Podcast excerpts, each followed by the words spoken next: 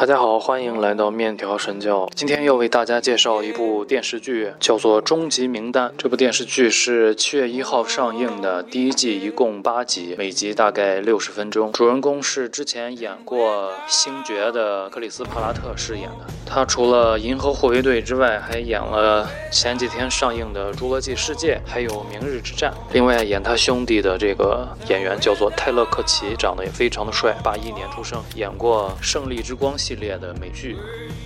我在这里还要说一句题外话，就是我们非常喜欢的这个星爵克里斯帕拉特，他是施瓦辛格的女婿。二零一八年六月，星爵与施瓦辛格的女儿凯瑟琳施瓦辛格交往。六月八号，两人举行婚礼。施瓦辛格说，就是看到星爵在健身房锻炼的时候，他标准的上斜卧推，让我认定他一定要当我的女婿。而且这次《终极名单》这部电视剧里面还有一位小角色，挺有来头，他是施瓦辛格的小儿子，也就是说他是星爵的小舅子，叫做。帕特里克·施瓦辛格演的是男主人公的一个小战友，在一开始的时候就牺牲了，后面也闪回过，但是戏份不是非常重要。这部电视剧的导演之一叫做弗雷德·托耶，这个导演非常厉害。这个导演指导过《疑犯追踪》系列、《黑袍纠察队》，还有《守望者》，还有《雪国列车》的剧场版。另外一个呃导演叫做希尔文·怀特，他同样是《疑犯追踪》的导演，还有是《冰雪暴》第四季，还有《伞学院》的第二季的导演。所以这部电视剧。的风格大家也就可见一斑。这部电视剧是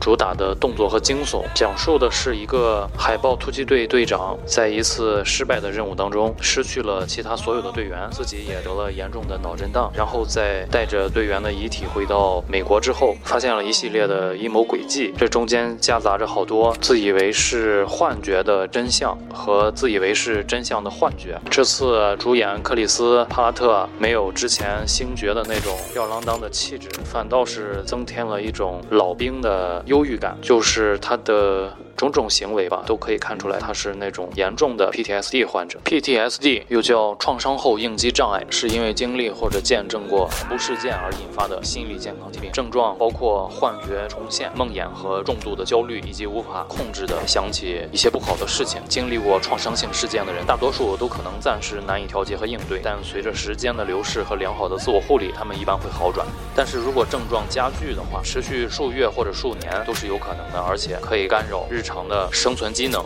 一次次的闪回。除了能告诉观众主人公的病情在加剧以外，不管是对主人公还是对我们观众来说，都是非常痛苦的一种体验。每次都要想到曾经那么完整的相亲相爱的一家人，突然间就烟消云散，这种强烈的反差，不停地折磨着屏幕里和屏幕外的人。这部电视剧的配乐在很多时候都借鉴了非常著名的一款电子游戏《洛圣都五星好市民》，就是那种特别低的、特别。深沉的大提琴缓慢的演奏，能够给人带来那种压迫感、紧张感。这种熟悉的感觉，只要是玩过那个游戏的啊，一定会都非常的熟悉，一定都会喜出望外。这部《致命名单》真的是太好看了，它的目标观众就是成年男性，没有不喜欢的，掺杂着大量的枪战、阴谋、动作、血腥暴力，还有制作武器，就好像《钢铁侠一》里面打造自己的盔甲一样，这种自己动手武装自己的感觉，每一个男人都会为之着迷。我们可以看出来这个。主人公的状态，因为 PTSD 和药物的影响，会导致他有的时候会过于疯狂。但是呢，他握着枪的那一刻，又会特别的理智，因为他多年的战斗经验会压制住那种疯狂。这对比起来就显得特别的反差。拿着枪，居然可以压抑住自己内心的疯狂，能让自己沉下心来，镇定下来。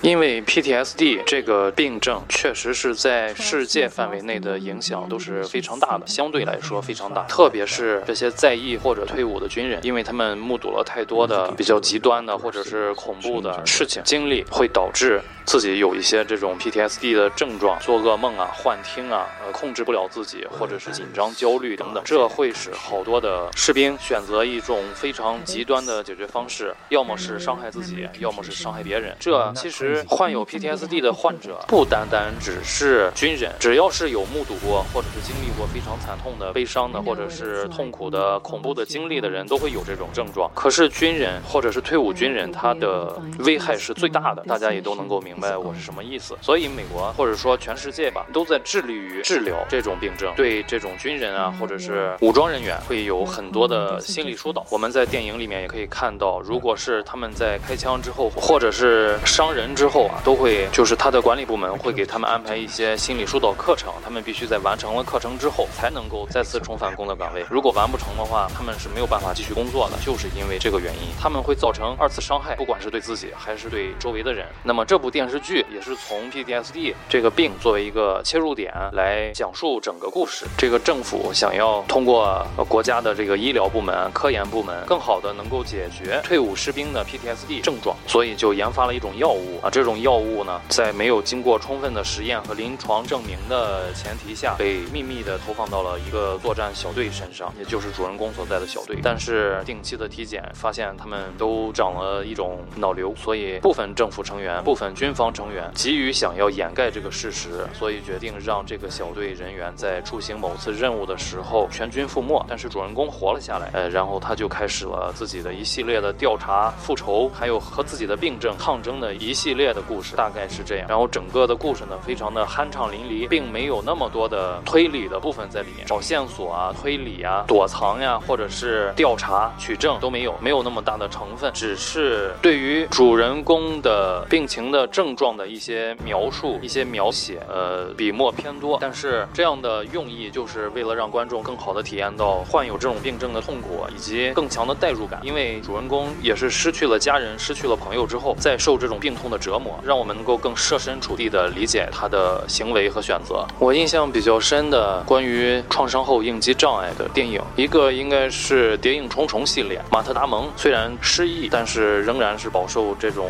病症的痛苦。另外一个应该是《烈焰战场》里面的马文那个老头，他处处表现出来那种神经质、神经过敏，加上冷笑话，给我留下非常深的印象。而且战斗力也非常的高，让大家都认为他在搞笑，他精神有问题。大家都给他确诊之后，发现他说的都是真的，真的是有人在对他们进行监控。其实仔细想想，在欧美好多国家，他们会在自己的院子里挖一个特别别深的、特别大的一个防辐射防空洞，一个仓库，就是在大型的战争爆发之后呢，他们可以躲到自己家的防空地洞里面，不受外界的辐射或者是战争的干扰，在里面呃生存上几个月甚至几年的时间，等到外界的这个战争结束、辐射消失之后再出来，返回到地面上。仔细一想，这种人也算是 PTSD 患者的一种，他们有强烈的焦虑症在里面。我印象里好像是汤姆克鲁斯应该是有一个非常非常大的地下防空该说不说的呢，说了终极名单的好多优点，下面来说一下它的几个缺点。第一个缺点，我认为就是它在第一集的节奏安排上有好多的缺陷。前半部分呢，因为一部电视剧的第一集，它的目的主要是为了让观众了解整部剧的这个调性，它是幽默的、轻松的、恐怖的，还是这种悬疑惊悚的、战争的，或者是爱情的？在观众大概了解了它的风格之后呢，会做出选择，我继续看，或者是不看。其次就是他他要在第一集里面埋下好多扣子，埋下好多坑，让观众迫切的想要看后面的剧集。不管是用人物的语言、行为选择也好，用人物的性格、外貌特征，或者是用整部。或者是用整个剧集的这种特殊的气质也好，总要想办法把观众留下。可是这部剧在第一集，它的这种处理就有点乱，因为它前面一大部分都是那种灯光比较昏暗的剧情，在观众还没有分辨出来谁是谁的情况下，好多队员都已经牺牲了。我们还搞不清楚这到底是一部战争题材的还是悬疑惊悚的电视剧的情况下，就是硬着头皮看了大概得有三十分钟，这三十分钟都是在一片昏暗的情况下进行，这一点。非常让人难熬，但是熬过了第一集之后，从第二集开始渐入佳境。第二个我认为不太好的地方，就是它在剧情上有一些瑕疵，可能也是这个在戏份上考虑吧。其中之一呢，就是一开始比较浓墨重彩。描写的一个非常强壮有力的反派。我认为大结局肯定是这两个人会有一个特别吸引眼球的近身格斗或者枪战，但是并没有。他在影片中期，主人公啪啪两枪就给爆头了，非常突兀。关于剧情方面，还有一个我个人认为不是特别好的，就是最后的 BOSS 也显得非常突兀，包括包括其中有一个人的自杀，他的逻辑我有些理解不太了，可能是我的问题。除此之外，我觉得其他的地方没有特别明显的缺陷。真男人都爱看，我更新了一下微信公众号，大家可以在微信公众号里面输入你想看的影视剧的名称，正常系统会自动推送给你一个在线观看的地址，方便大家收看。因为之前有好多人跟我说找不到地方看，没有观看的途径。当然有一些呢是国内没有上映，有一些是上映了之后他们下线了，还有一些在网上播放的呢，免不了会出现一些会员充值啊、多重收费的这种情况，所以不太公平啊。我也是找了一些能够在线观看的地址，不一定。随时都好用，但是呃，大部分情况下应该都是可以的。如果不好用的话，嗯，及时给我反馈，我来找新的地址，这样看起来就门槛非常低了。希望大家使用愉快。另外就是我最近做了几件衣服啊，有我们面条神教的 logo，还有一些附加的小物件，也都很漂亮。比如说胸针啊，嗯，能够贴在冰箱上的酒起子，还有一批咖啡杯，正好可以用来装我们的咖啡，也非常的漂亮。嗯，喜欢的朋友可以多关注一下。好的，那么希望大家能够多多的转发、评论、点赞这期节目，能够让更多的同道中人看到，那么我们这期面条神教就到这里了，我们下期再见，拜拜。